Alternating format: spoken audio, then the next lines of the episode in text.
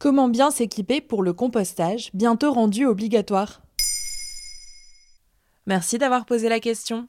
À compter du 1er janvier 2024, tous les foyers français devront obligatoirement trouver le moyen de trier leurs biodéchets. Autrement dit, épluchures de fruits et légumes, mares et filtres à café, thé, tisane et même boîtes à œufs en carton devront finir au compost. Cette liste est toutefois non exhaustive.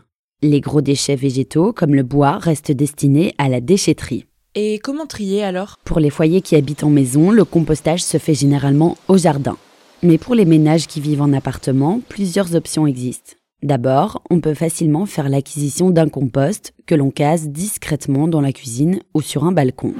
Certains bacs à compost sont design et compacts, comme les bokashi importés du Japon. Et en respectant bien les règles du compostage, aucune odeur de déchets ne devrait émaner. Par exemple, le lombricomposteur, qui fonctionne sur la base du recours au verre, permet d'accélérer la biodégradation des déchets alimentaires. Mais je suis obligée de composter chez moi? Pas du tout. Pour les habitants d'appartements ou de studios, il reste l'option du compost en collectif. Le site biodéchets.org cartographie tous les composts publics à proximité de chez soi. Il suffit de choisir le lieu, contacter le gestionnaire du compost et s'inscrire. Et d'où vient ce projet? Rendre le compostage obligatoire, c'est le résultat de la loi du 10 février 2020, dite loi Grenelle 2, qui lutte contre le gaspillage alimentaire. Et le compostage obligatoire entrera déjà en vigueur au 1er janvier 2023 pour les foyers ou les structures qui produisent plus de 5 tonnes de déchets par an.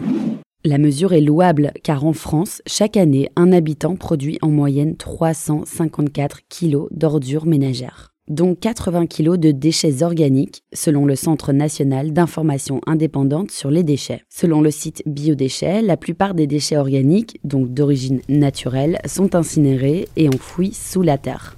Seulement 14% de ces déchets sont compostés, un tiers est brûlé. Or, l'incinération des déchets participe non seulement à polluer, mais aussi à gaspiller une quantité importante d'énergie que peut générer le compost. Le retour au sol de ces biodéchets permet par exemple de produire de l'engrais agricole. Les déchets organiques peuvent également servir à fabriquer du biogaz, utilisé comme carburant par certaines sociétés de transport en commun notamment. Et que risque-t-on si on ne trie pas ces déchets? Une amende, tout simplement. Celle-ci est prévue par un article du Code pénal sur le non-respect du tri des déchets ou du jour de collecte. Comptez 35 euros avec une majoration possible de 70 euros. Finalement, la France suit l'évolution de la réglementation européenne, mais certains États sont déjà bien avancés. L'Autriche est championne à l'échelle des 27 puisque 40% des déchets y sont compostés. Et la Belgique talonne de près avec 60% des ménages équipés d'un compost. Maintenant, vous savez, un épisode écrit et réalisé par Johanna Cincinnatis. Ce podcast est disponible sur toutes les plateformes audio. Et si cet épisode vous a plu, n'hésitez pas à laisser des commentaires ou des étoiles sur vos applis de podcast préférés.